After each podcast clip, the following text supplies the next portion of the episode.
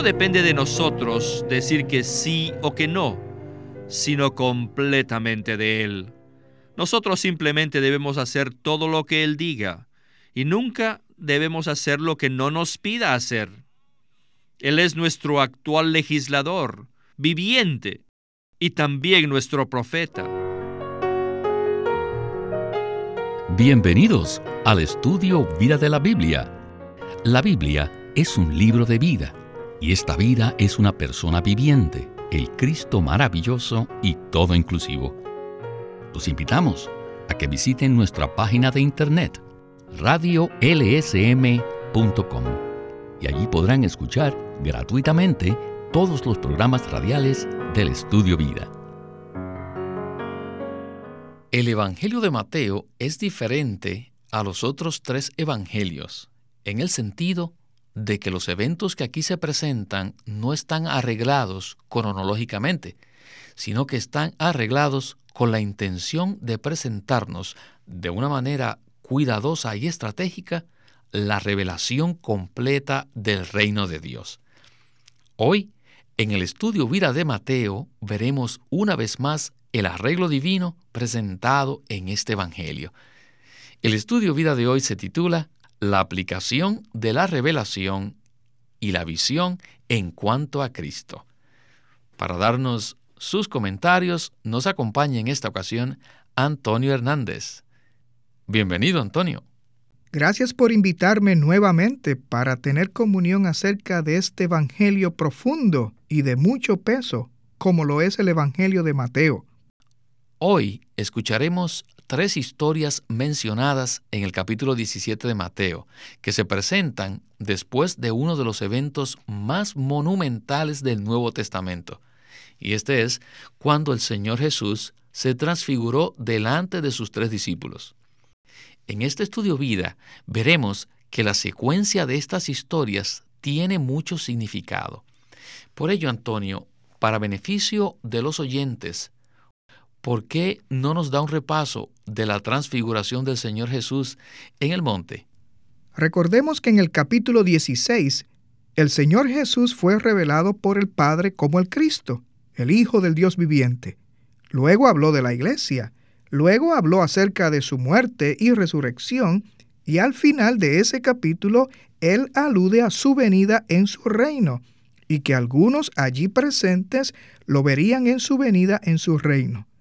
Luego en el capítulo 17, el Señor ascendió al monte, que creemos es el monte de Hermón, con tres de sus discípulos y se transfiguró delante de ellos dice que su rostro resplandeció como el sol y sus vestidos se hicieron blancos como la luz. ¿Qué fue esta transfiguración? Intrínsecamente fue el resplandor del elemento divino que estaba encerrado en la humanidad del Señor. Y este resplandor es gloria. Así que aquí vemos una manifestación de la divinidad encerrada en el Dios hombre Jesús. Y este es un maravilloso despliegue de la divinidad del Señor resplandeciendo a través de su humanidad empapada con Dios. Pero el punto crucial aquí es ver la conexión que hay con esto y el reino. El Señor dijo que verían al Hijo del Hombre viniendo en su reino. ¿Y qué fue lo que vieron? Lo que vieron fue al Señor en su transfiguración. Esto indica que la transfiguración es un cuadro, es una miniatura de la manifestación gloriosa del reino venidero. Gracias por este repaso, Antonio. En el mensaje de hoy escucharemos acerca de tres casos que siguen después del evento que usted acaba de describir. Por ello, me gustaría leer el capítulo 17, los versículos del 14 al 18 estos dicen así. Cuando llegaron a donde estaba la multitud, se le acercó un hombre que se arrodilló delante de él, diciendo, Señor, ten misericordia de mi hijo, porque es epiléptico y padece muchísimo, pues muchas veces cae en el fuego y muchas veces en el agua. Y lo he traído a tus discípulos, pero no lo han podido sanar. Respondiendo Jesús dijo, Oh, generación incrédula y perversa, ¿hasta cuándo he de estar con vosotros? ¿Hasta cuándo os he de soportar? Traédmelo acá. Y reprendió Jesús al demonio, el cual salió del muchacho y éste quedó sano desde aquella hora. Déjenme leerle también los versículos del 22 al 23. Dicen así. Estando ellos reunidos en Galilea, Jesús le dijo, El Hijo del Hombre va a ser entregado en manos de hombres, y le matarán, y al tercer día resucitará. Y ellos se entristecieron en gran manera. Bueno, vamos a ver de qué trata todo esto. Empecemos el estudio vida con Winnesley. En Matthew chapter 17, En el capítulo 17 de Mateo, right after the transfiguration. Inmediatamente después de la transfiguración de Cristo en el monte, uh, se presenta el caso de una persona endemoniada, a quien el Señor Jesús sanó. Después el Señor Jesús habló a sus discípulos por segunda vez acerca de su crucifixión y resurrección. Y continúa, después de esto, con el pago del impuesto para el templo, que era de medio ciclo. Miren, después que los tres discípulos del Señor, Pedro, Jacobo y Juan, quienes representaban a todos los discípulos, presenciaron su transfiguración, hacemos esta pregunta. ¿Por qué se necesitan los siguientes tres eventos? La sanidad de la persona poseída por un demonio de epilepsia, la revelación de la crucifixión y resurrección del Señor, y finalmente el pago de medio ciclo a los recaudadores de impuestos.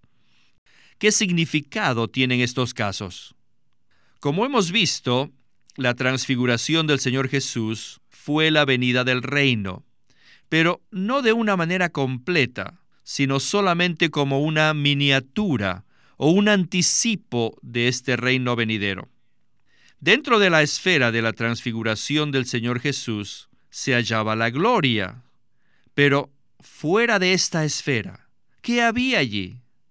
Claro, sí, estaba el poder de las tinieblas, donde la gente era atormentada por la posesión demoníaca. Sí, Pedro, Santiago o Jacobo y Juan presenciaron la transfiguración de Cristo, pero esa no fue la transfiguración en plenitud. Cristo aún tenía que pasar a través de la crucifixión y la resurrección. Lo mismo ocurre con nosotros hoy en día. A veces, durante el tiempo de conferencias o entrenamientos, tenemos la sensación de que nos encontramos sobre el monte de la transfiguración. Pero cuando regresamos a la casa, o sea, cuando bajamos del monte, aún necesitamos quedar sometidos bajo la obra aniquiladora de la cruz. No importa qué excelente pueda haber sido la experiencia de la transfiguración, aún necesitamos llevar la cruz. Al llevar la cruz, pasamos de la crucifixión a la resurrección. Esta es la relación que existe entre estas tres secciones de Mateo. En el capítulo 16, Pedro recibió del Padre Celestial la revelación de que Jesús era el Cristo, el Hijo del Dios viviente. Luego, al principio del capítulo 17, los tres discípulos contemplaron la visión del Cristo transfigurado, el Hijo amado en quien se complace el Padre. Pero inmediatamente después de estos dos acontecimientos, leemos acerca del epiléptico poseído por un demonio, lo cual manifiesta el poder de las tinieblas. Y también leemos que el Señor revela por segunda vez que iba a ser crucificado y que resucitaría.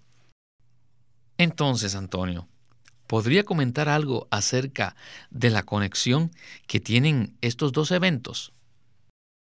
Y mientras hablamos, vamos a enfocarnos en la aplicación de esto para nuestra experiencia.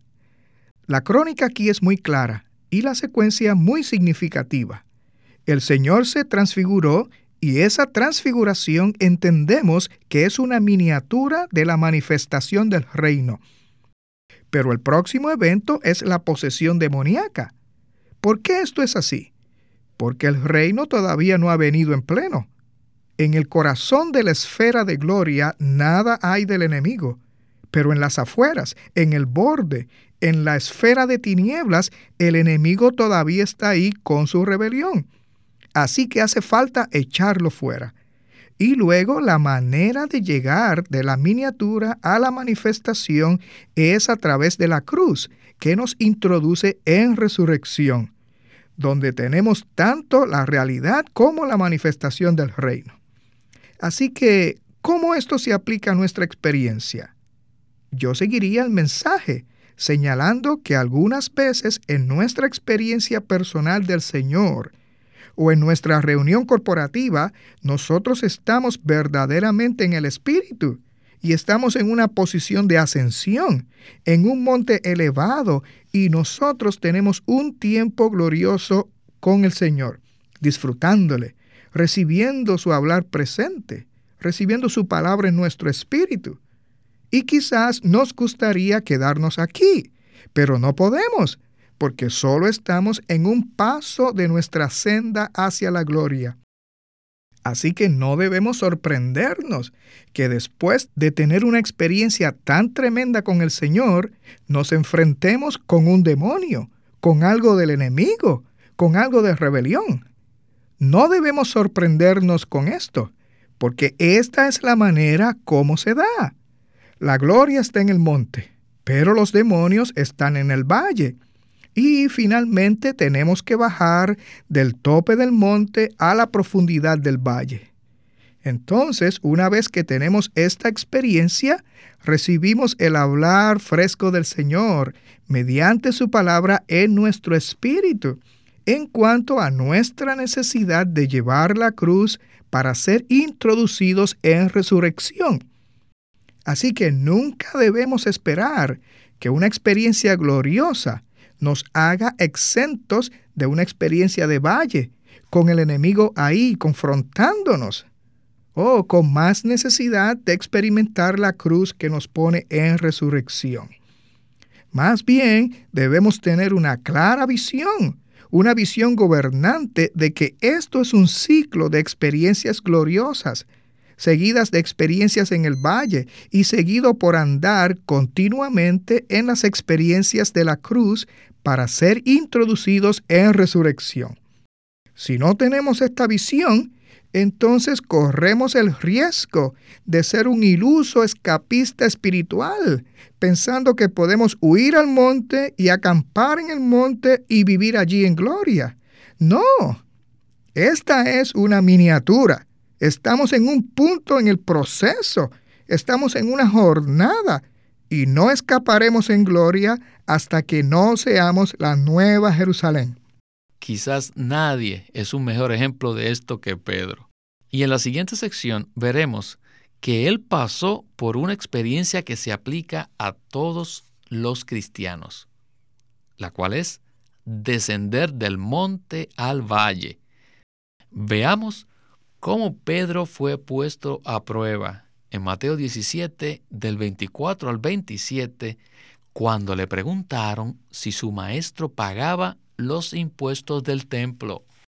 Regresemos al estudio vida. Después de estos dos acontecimientos tenemos el tercero, que es el caso de pagar medio ciclo a los recaudadores de impuestos. ¿Por qué está aquí este caso?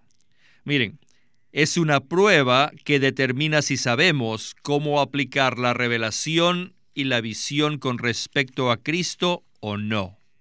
En el capítulo 16, Pedro recibió una clara visión de parte del Padre Celestial con respecto a que Cristo era el Hijo del Dios viviente. Muy bien, Pedro. Pero, ¿sabes, Pedro, cómo aplicar esa revelación?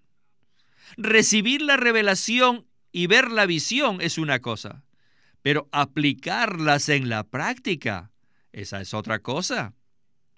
En el capítulo 16, Pedro posiblemente habría dicho, Ah, vaya, yo recibí la revelación de que Jesús es el Hijo del Dios viviente. Y yo lo vi transfigurado sobre la montaña. Pero mientras él pensaba eso, se le acercaron los que cobraban el impuesto para el templo y le pusieron a prueba. Le preguntaron, ¿Vuestro maestro no paga el impuesto para el templo? Cuando le hicieron esa pregunta, él de inmediato contestó que sí. Pedro quedó expuesto porque no sabía cómo aplicar la revelación y la visión, y por tanto quedó expuesto. A pesar que había escuchado la voz del Padre, que le dijo, a él oíd, aunque ya se le había dicho que no hablara. Sin embargo, respondió en vez de escuchar lo que Cristo diría. En el monte ya había pasado por la lección, ya había sido reprendido por hablar demasiado, por hablar muy rápido y por ser demasiado atrevido. Pero otra vez, vemos que él no había cambiado. Si él hubiese aprendido la lección, habría dicho, bueno, yo no tengo derecho de decir nada. Yo necesito preguntarle a él primero, así que permítanme ir a él y escucharlo. Yo no soy nadie, ni tampoco soy Moisés ni Elías. Antes era muy atrevido y hablaba mucho, pero ahora he aprendido la lección. Yo no debo ser tan rápido en responderles. Debo ir a él y preguntarle a ver si él paga o no el medio ciclo. Pero Pedro no hizo eso. Aún no había aprendido la lección. Hemos visto que Pedro aún no había aprendido la lección que recibió cuando estuvo con el Señor Jesús en el monte. Esto nos muestra que recibir la revelación es una cosa y aplicarla de manera práctica es otra. Lo que Pedro hizo pone al descubierto nuestra condición. ¿Verdad? Esto expone una condición que definitivamente todos tenemos. Si pensamos que nosotros somos diferentes de Pedro, que somos mejores que Pedro, que estamos más claros que Pedro, que somos más sabios que Pedro, yo diría que no nos conocemos a nosotros mismos. Pedro es nuestro representante. El hecho es, y esto es asombroso, que recibimos una clara revelación y aún una visión maravillosa, y luego salimos de esta esfera y entramos en nuestra situación práctica, y llega la prueba, y respondemos según nuestro concepto natural. Y aunque sea temporeramente, pero nos olvidamos de lo que hemos visto. Así que esta es la manera como esto sucede. Debemos ser iluminados para ver que no vamos a pasar la prueba mejor que Pedro lo hizo. Y diría que yo no he superado a Pedro en mi experiencia recibí una revelación en Cesarea de Filipos y vi algo en el monte de la transfiguración, pero viene la prueba y fracaso. Y luego el Señor fielmente me da con mucha gracia un perfeccionamiento directo y me disipula. Así que esta es una situación en la cual todos nosotros nos encontramos y creo que tarde o temprano lo admitiremos. Aprecio mucho su palabra porque admito que esta también es mi condición. Bueno, veamos ahora cómo el Señor Jesús perfeccionó a Pedro, ya que esto será de mucha luz para nosotros. Regresemos a Witnessly. Debo agregarles un punto más. Saben que Pedro siempre le daba instrucciones al Señor. Así era Pedro. Lean los versículos 25 y 26 del capítulo 17, que dice, y al entrar él en casa, no hay duda que probablemente intentaba decirle al Señor, paga.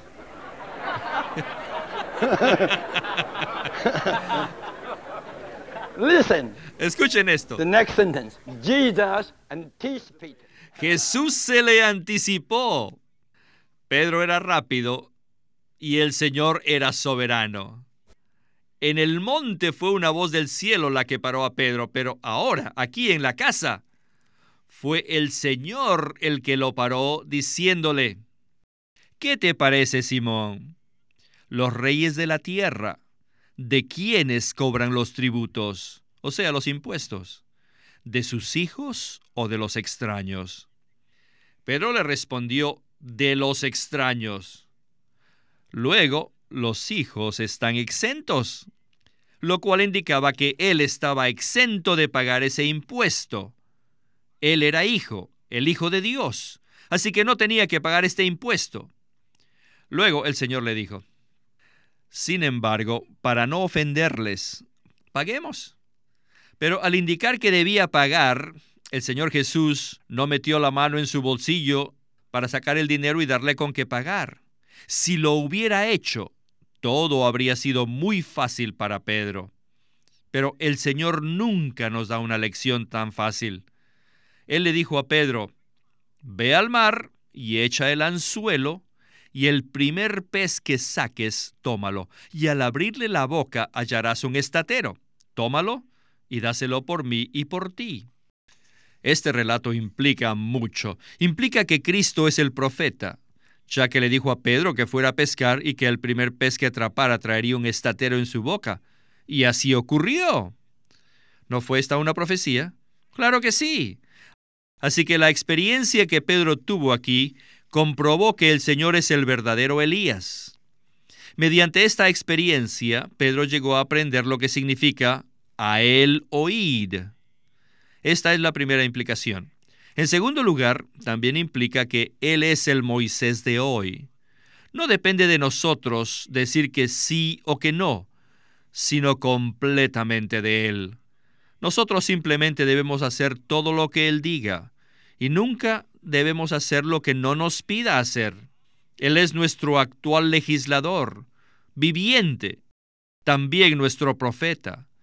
Él no solo es nuestro Elías, sino también nuestro Moisés. Mediante esta pequeña historia, Pedro fue probado y aprendió la lección. Él conoció la manera de aplicar la revelación y la visión, como también el significado de las palabras a él oíd. En el monte de la transfiguración vimos que Moisés y Elías estaban allí representando la ley y a los profetas. Sin embargo, Dios los quitó, lo cual establece firmemente el lugar que Cristo ocupa en la economía divina. Es por eso, Antonio, que me gustaría que usted nos abundara un poco más de esto. Dios no estuvo de acuerdo con la propuesta de Pedro de poner a Cristo al nivel de Moisés y Elías y hacer tres tiendas y quedarse allí. Así que dijo Dios, Este es mi Hijo, el amado, en quien me complazco, a él oíd. Dios estaba indicando con esto que en la economía divina mi Hijo es el centro, mi Hijo es todo inclusivo, mi Hijo es preeminente, mi Hijo es supremo, a él oíd. Así que esta es la visión. Ahora en el incidente con el recaudador de impuestos. Este Señor Jesús el Moisés de hoy y el Elías de hoy estaba allí, pero Pedro no se dio cuenta de esto. Él es el Moisés de hoy que da la palabra y no tenemos derecho a decir que sí, mi Señor paga o no paga los impuestos. Sin embargo, debemos ir al Señor y preguntarle y hacer eco de lo que Él dice. Y el Señor es el Elías de hoy, que profetizó respecto al pez, y así sucedió. Así que la conexión aquí es que Pedro debía ver y experimentar lo que él vio en la visión de que Cristo, como el centro de la economía divina, es el Moisés y el Elías de hoy. Y debemos ir a Él y oírle y no presumir que podemos hacer algo por nosotros mismos ni que podemos hablar algo de nosotros mismos. Bueno, Antonio, yo me pregunto, ¿cuántas veces tendremos que pasar por esta misma lección hasta que la aprendamos? Ciertamente, somos igual a Pedro. Bueno, hasta aquí llegamos en nuestro estudio vida de hoy y Antonio, gracias por habernos acompañado en esta ocasión. Muchas gracias por su invitación. Que el Señor nos ayude a aprender estas lecciones.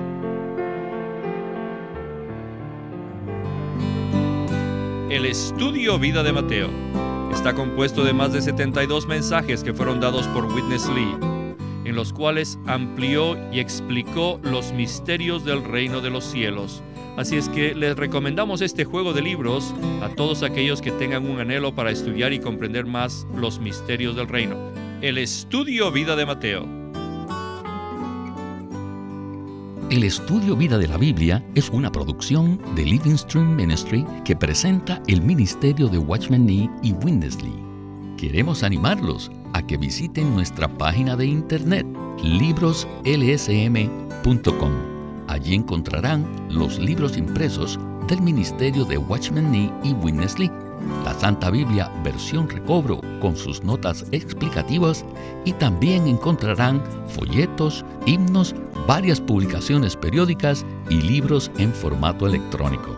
Por favor, visite nuestra página de internet libroslsm.com. Una vez más, libroslsm.com. Queremos presentarles la versión recobro del Nuevo Testamento ¿Y por qué tenemos esta versión recobro? Debido a que a través de los siglos el Señor ha recobrado muchas verdades de su economía entre los hombres. Desde los días de Martín Lutero en particular, este recobro ha progresado constantemente.